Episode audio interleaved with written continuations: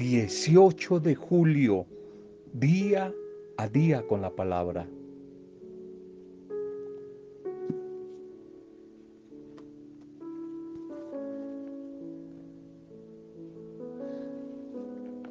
Demos por sentado que cuando intentemos, intentemos, pretendamos realizar una obra buena, muchos se van a oponer. No va a ser fácil, va a haber dificultades, va a haber oposición. Es que las verdaderas oportunidades, las que generan bendición, siempre están acompañadas de la oposición. Por grande, por maravillosa, por excelente que sea tu, tu idea, tu sueño, tu plan, tu programa, tienes que darte cuenta de que alguien va a tratar de desacreditarte, alguien o algo se va a colocar en el camino como oposición. Debes estar consciente de eso antes de comenzar y ahorrarte la clase de angustias que pueden hacer que lo eches todo a perder, que tire la toalla, aún antes de haber comenzado. Pero ese sí es el pero de bendición. Si Dios está en tus planes, si Dios está tomando la dirección, el control de tu vida y de ese sueño, de esa meta, Él se va a enfrentar a esas oposiciones. Él se va a enfrentar a esas oposiciones. Pero si planeas, organizas, tienes metas, programas y no cuentas con Dios, decían las abuelas de antes, a quejarse al mono de la pila. Sin Dios estoy a la deriva y voy camino al precipicio.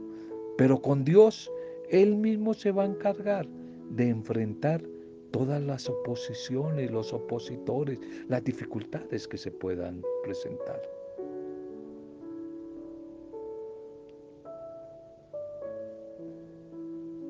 Un saludo especial para cada uno de ustedes en este nuevo momento. Un saludo de bendición a las familias, las pequeñas comunidades, a los grupos, a todos los que les llega este audio. No puede faltar en cada día nuestra oración de intercesión por ustedes. No puede faltar. Estamos orando, estamos orando por ustedes, por su familia, por las dificultades, la que sea económica, de convivencia humana, de estado de ánimo, de desempleo, de enfermedad. El caso de Anita, estamos orando por Anita, por Rosarito, por Lucerito, por Lucilita. Estamos orando por todos, orando unos por otros, orando unos por otros, el poder de la intercesión. Ánimo que aunque en este momento todavía estés viviendo momentos, situaciones oscuras, difíciles, Dios tiene algo mejor para ti. Y tiempos mejores van a llegar. Ánimo, tiempos mejores van a llegar. Ánimo, ánimo, ánimo. Salud y bendición a todos los que hoy están celebrando la vida, celebrando un cumpleaños, un aniversario. En días pasados se me pasó orar y dar una bendición de felicitación a Wilmer Yesid que estuvo de cumpleaños el 16, no lo mencioné, pero hoy, hoy estamos orando por Wilmer, por Derly, por los niños, por sus hijitos, por la familia, por Teresita, por Don Israel, por Cristian, por Cristian. Estamos orando por René. Estamos orando por toda esta bonita familia. Hoy oramos en Wilmer Yesid Oramos por toda esta bonita familia y por todos los que de una u otra manera celebran la vida. Bendecido nuevo día, cumpleaños, celebración, momento para todos ustedes. No dejes, no dejes que te la quite, tú primero dásela. No dejes que Él te la quite, tú primero dásela. Así pues, cualquiera de ustedes que no renuncia a todo lo que posee, no puede ser mi discípulo. Dice el Señor Jesús, Lucas 14, 33. No dejes que te la quite, dásela tú primero. Se cuenta de una de las tantas historias de este maravilloso hombre Francisco de Asir. Se cuenta que un día entró allí en la habitación de un hospital para visitar a una niña que estaba enfermita. Esta niña estaba perdiendo la vista, poco a poco se estaba quedando ciega. Esta pequeña parecía llena de temor, con sus ojos casi ya oscurecidos. Volvió su rostro hacia Francisco y le dijo, oh Francisco, misionero, Dios me está quitando la vista. Y este siervo de Dios se inclinó con cariño sobre la temblorosa niña y le dijo tiernamente, Niña, no dejes que te la quite. No dejes que te quite la vista. Primero tú entrégasela, dásela a él, dásela. Y esta niña quedó profundamente impresionada por esta palabra y fue más tarde una gran compositora de cánticos, de himnos, a pesar de su ceguera. Ha hecho cantar desde la antigüedad, dicen, a muchas personas. Si sientes que hoy Dios te está quitando algo, no luches más, no luches más, entrégate, entrégate, no luches más con Él.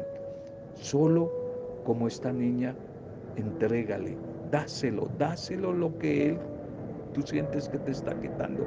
Antes de que te lo quite, dáselo y verás al final la recompensa, verás al final la provisión que viene del cielo. Se cuenta también de Francisco que cierto día estaba allí con una familia y lo invitaron a conocer una humilde y nueva casa que con tanto esfuerzo y trabajo habían adquirido. Habían adquirido esta familia una nueva casa. Y entre las viejas cosas que había allí todavía en esa casa nueva, estaban ahí tiradas, regadas de un lado para otro en la sala, en las habitaciones, etc. Había un palo de escoba, un palo de escoba, mucha basura a veces que hay en la casa, eh, a veces cuando toca una mudanza, un trasteo, se conoce casi a la familia porque yo no sé cómo nos sale, guardamos tanta cosa. Pues bien, en esta casa había un palo de escoba y Francisco lo tomó e hizo con él lo que años atrás había hecho tal vez su abuelo, tal vez su padre con él.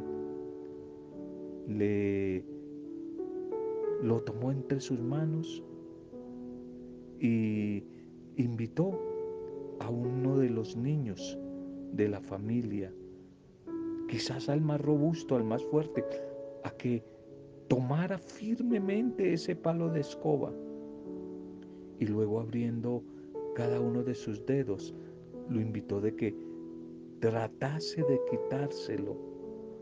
Francisco tenía el palo apretado en, su mano y ahora quería que el niño se lo quitara, se lo quitara, intentara quitárselo, a lo cual el, niño después de un tiempo no pudo y, y eso le produjo dolor en sus dedos.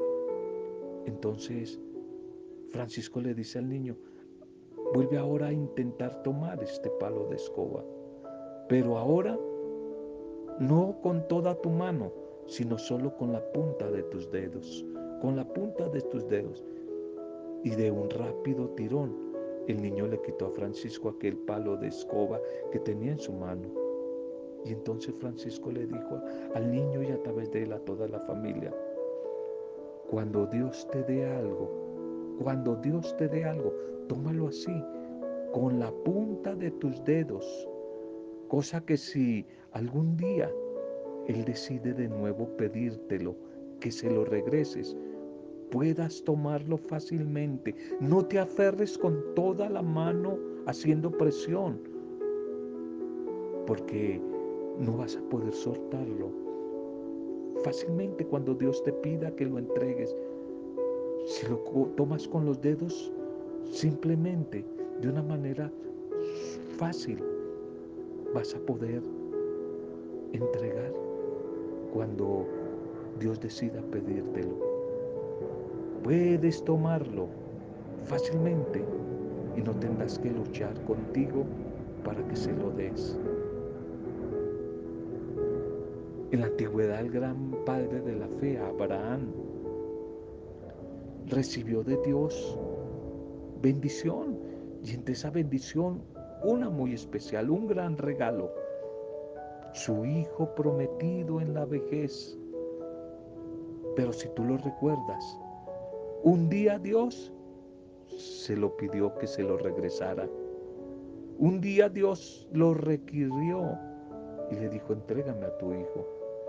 Y Abraham sin discusiones tomó al niño, tomó la leña, tomó el fuego y subió allí al monte.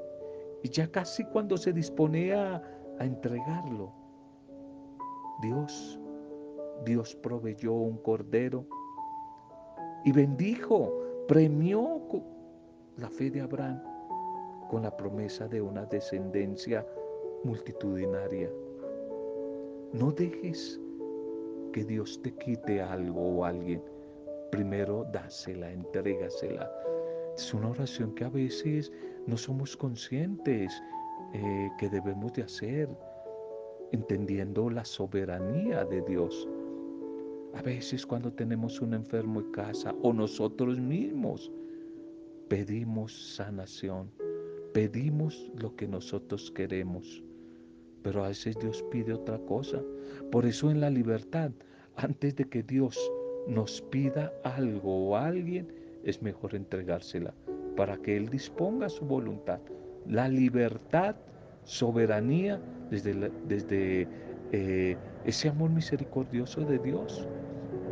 Es mejor, antes de que Él no la quite, darle, darle nuestra salud, darle la economía, darle nuestro tiempo, antes de que Él no la pida generosamente nosotros, como una señal igualito a Abraham de abandono, de confianza plena en Él.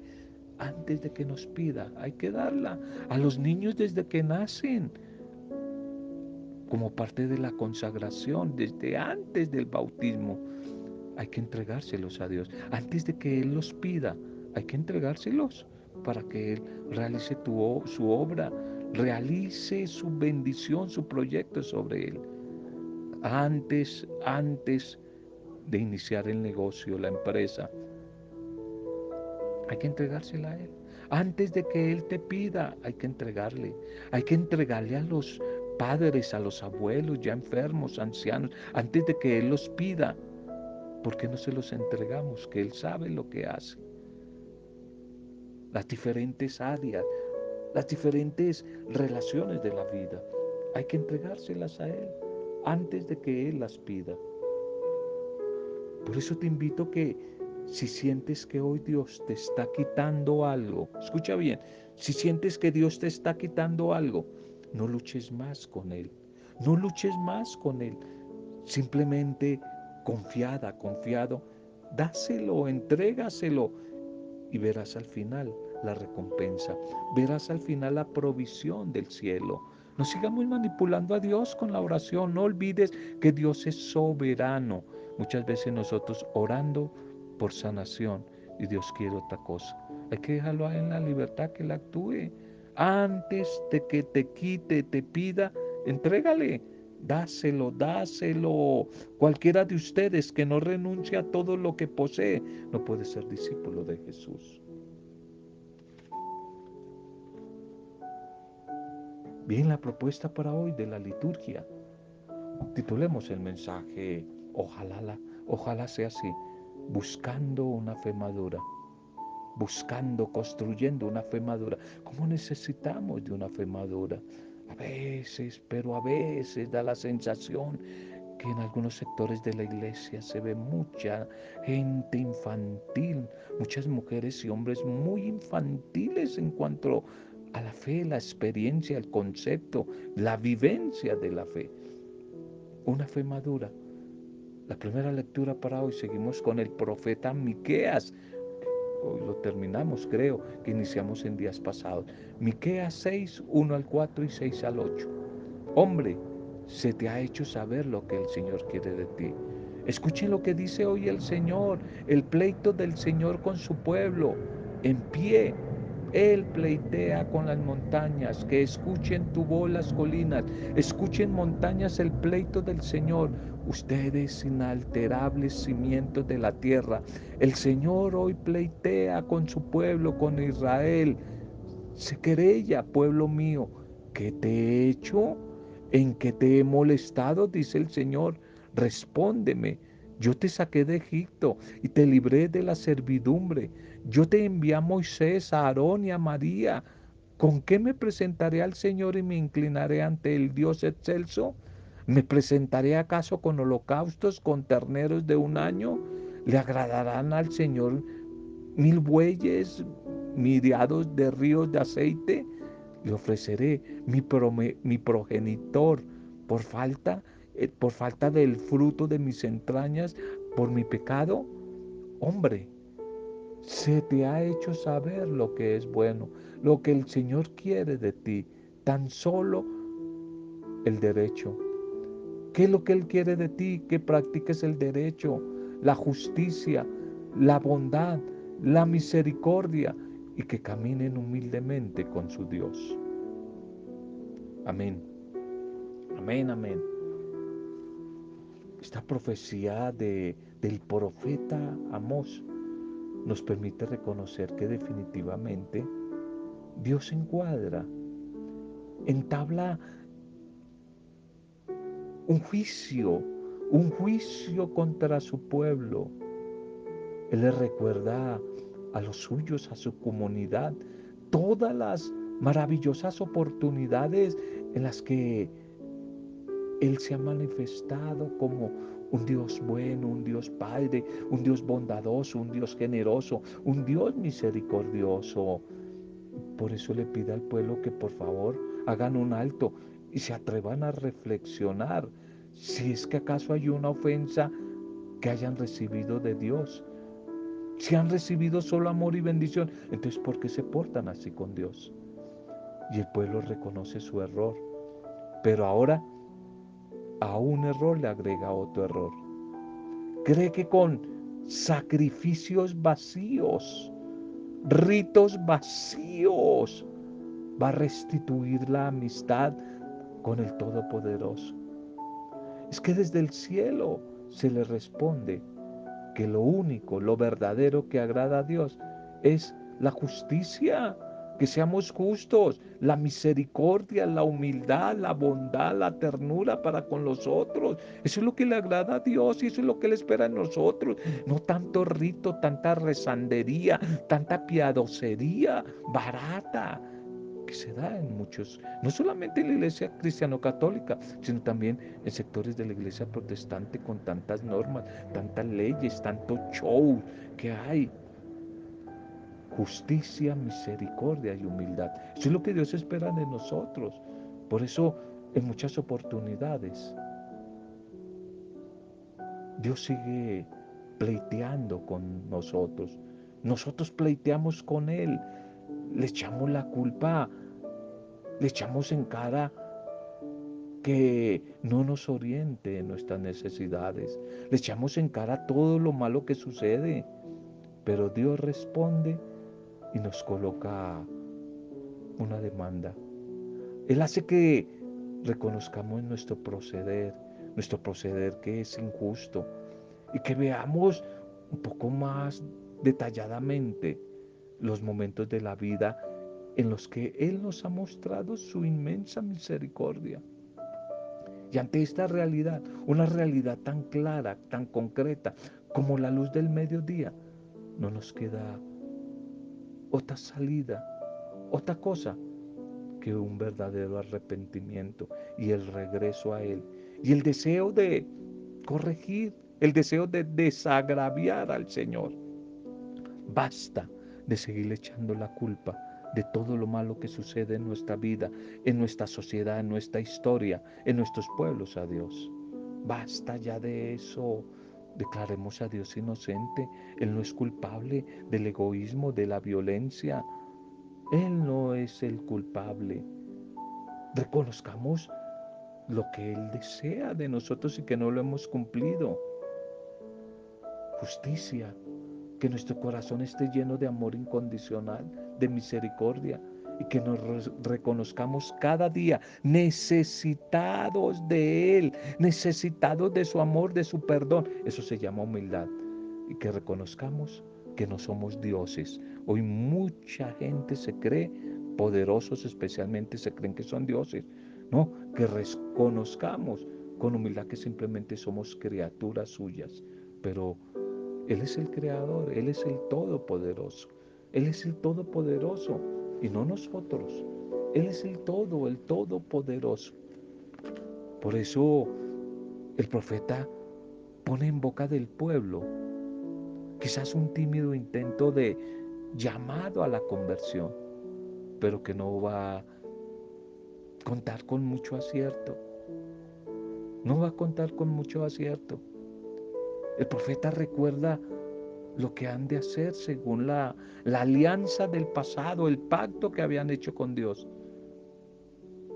Y recalca, hombre, que respeten la alianza, que respeten el derecho, que amen la misericordia, que anden por caminos de humildad con su Dios.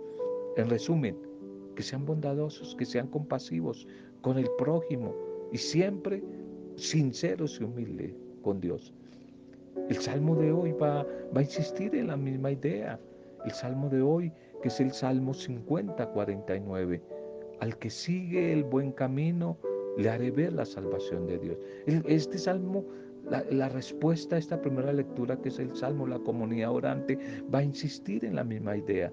No te reprocho tus sacrificios, pero no aceptaré más un becerro de tu casa, porque tienes siempre en la boca mi alianza, tú que detestas mi enseñanza y te eches a la espalda mis mandatos. Hoy gracias a Él, a Dios, tenemos la bendición, la dicha del don de la fe para creer en Cristo Jesús y a través de Él. No necesitamos más rituales, no necesitamos más tantas normas, no necesitamos más milagrería, milagros nuevos, buscar signos. El gran signo es Jesús lo que nos cuenta es sobre todo la bondad y esa disposición a nuestro buen Dios. El Evangelio para hoy, Mateo 12, 38, 42. Cuando juzguen a esta generación la reina del sur, ella se levantará. En aquel tiempo algunos escribas y fariseos dijeron a Jesús, Maestro, queremos ver un milagro tuyo. Y él les contestó, esta generación perversa y adúltera exige una señal, pues no se le hará más señal que la del profeta Jonás. Tres días y tres noches estuvo Jonás en el vientre del cetáceo, pues tres días y tres noches estará el Hijo del Hombre en el seno de la tierra. Los hombres de Nínive se alzarán en el juicio contra esta generación y harán que la condenen, porque ellos se convirtieron con la proclamación de Jonás. Y aquí hay uno que es más que Jonás. Cuando juzguen a esta generación, la reina del sur se levantará y hará que la condenen, porque ella vino desde los confines de la tierra para escuchar la sabiduría de Salomón. Y aquí hay uno que es más que Salomón. Amén. Amén, amén. Creer y amar sin pedir signos. Creer y amar sin pedir signos, sin pedir más milagros. Jesús aquí que de nuevo vuelve y juega. Es atacado por los poderosos de la iglesia, por los poderosos de la economía, de la política. Es atacado por los letrados, es atacado por los fariseos, quienes le piden que les haga ahí un show, como esos que hay en algunas iglesias hoy en día, que se caiga la gente al piso, la paran, vuelven y la tumban, cosas raras, cambio de luces, pantallas por todo lado. Un show. Le piden a Jesús, haznos uno de esos trucos, de esos milagritos. Pero Él no se deja manipular. Y duramente les dice que el único milagro, el único milagro que van a poder ver es el mismo que se realizó en Jonás. Es decir, su muerte y su resurrección, de eso está hablando. Y su predicación eficaz a los pueblos paganos. Es que la incredulidad de estos poderosos letrados y fariseos será puesta en comparación con la credulidad de Nínive o de Jonás o la de la reina del sur o la de Salomón. Una situación que pone como en descrédito a quienes se tienen por muy pilos, muy justos delante de los ojos de, de, la comunidad que se creen que rezan más y que saben más. Esa tentación del mal, del demonio, no termina allí en el desierto, recuerdan, se va a prolongar a lo largo de toda la vida de Jesús. Y se va a hacer patente en los mismos labios del pueblo, en los mismos labios del, labios del pueblo judío, que a toda hora desean es ver cosas raras, extraordinarias, espectaculares, señales para creer. Ellos verán el más grande milagro de Jesús, el de su muerte y el de su resurrección. Y aún así seguirán sin creer. No les bastó ese gran signo, Jesús en la cruz, que muere y Jesús que resucita. No les bastó, quieren más, quieren más signos. Como hoy tanta cosa que hay, que la Virgen se apareció, que la Virgen está bailando con el sol, que la Virgen baila en la luna, que la Virgen habló y que dijo y que los videntes y que la gente cómo le fascina eso, cosas raras. ¿Acaso no, no están contentas con la Biblia? ¿No están contentos con el Nuevo Testamento? ¿No están contentos con lo que Jesús hizo? Morir y resucitar para salvación nuestra. ¿Quieren más? ¿Acaso quieren más signos y más cosas raras? Queremos más. No nos contentamos. Nuestro proceder a veces deja mucho que decir de la llamada fe que confesamos. Por eso la invitación es a una fe, a tener una fe madura, a tener una fe un poco más seria, una fe más sabia, una fe más dispuesta, una fe que se convierta en creer, creer en la obra de Jesús, creer en sus hechos, pero también creer en su palabra, creerle a Él, pero creer en lo que Él dice. Eso es lo que se llama la fe. Pero esa fe nos debe llevar al segundo estadio o, etapa. Confiar. Confiar. Aunque la ciencia diga lo contrario, yo no sé cómo lo va a hacer, pero yo confío. No solamente creo, sino confío. Y confiar es una actitud de abandono total, de abandono total a lo que Él diga de abandono total. Me entrego a Él lo que hablábamos ahora en el primer mensaje. Antes de que me lo pida, lo entrego. Me abandono total, eso es la confianza. Pero el tercer etapa o estadio de la fe, que en griego hemos dicho que se dice pistis, traduce creer, traduce confiar. Lo tercero es esperar. Estoy tan confiado en su amor, en su bondad, en su fidelidad. Estoy tan confiado que Él es fiel, que yo espero es una esperanza no negativa, sino una esperanza positiva, esperanzadora, porque creo, creo, confío y espero que Él tiene lo mejor para mí. ¿Cuándo? No lo sé. En el tiempo de Él, la libertad, el señorío de Él. En el tiempo, en el tiempo de Él, en el tiempo de Él, yo confío, yo confío, creo, confío y espero en Él y no exijo milagros, no busco signos, pruebas para seguirlo.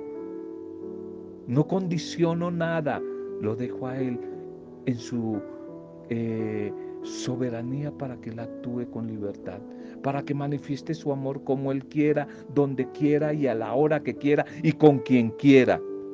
Porque es que le colocamos condiciones a Dios por todo. Pidámoslo al Señor. Que podamos a través de su espíritu captar su paso por nuestra realidad, por nuestra historia. Que nos detengamos para que descubramos cómo Él muestra su misericordia, su bondad, su poder. Pidámosle al Espíritu que nos ayude a creer, a confiar y a esperar más en Él, con la certeza de que Él está con nosotros de que mi vida, tu vida, nuestras familias, el mundo, la sociedad, la historia no se le ha salido de las manos a Dios. Él sigue teniendo dominio y poder sobre el mundo. Señor, gracias. Gracias por tu mensaje de este día, por tu bendita palabra, Señor. Gracias por ese signo visible de tu amor allí, tu amor misericordioso de entrega en la cruz. Gracias, Señor. Gracias porque viniste a este mundo a derramar tu misericordia, a hacer el bien. Gracias por ese regalo. Primero el don de la creación, Antiguo Testamento. Gracias por el don de la redención, de la salvación en Jesucristo, Nuevo Testamento.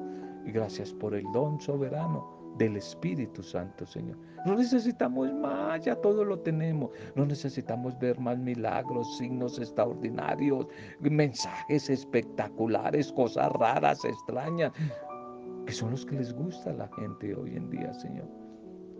Más bien te presentamos a todos aquellos que, siendo aún creyentes, no creen en ti, no esperan en ti, buscan hablan de una fe milagrera, Señor. Ayúdanos a todos a dar testimonio, un testimonio de vida creíble a esta sociedad, a este mundo, para que los que están lejos de ti puedan reconocer, puedan reconocerte a ti que estás actuando en la vida cotidiana, a través del signo de la bondad, de la ternura, del perdón, de la misericordia, Señor. Gracias, bendito y alabado seas. Bendito y alabado sea. A través de la palabra de hoy seamos bendecidos todos, las familias, todos, los enfermos, que sean bendecidos, que sean bendecidos en Wilmer, Yesid, toda su familia y todos los que están de cumpleaños. Lo hacemos en el nombre del Padre Dios, del Hijo Jesucristo y del Espíritu Santo, con acción de gracias, alabanza, alabanza y adoración solo a Dios Trino de amor en compañía de esta joven maravillosa campesina de Nazaret, María, la discípula perfecta. Amén. Roberto Zamudio de día a día con la palabra.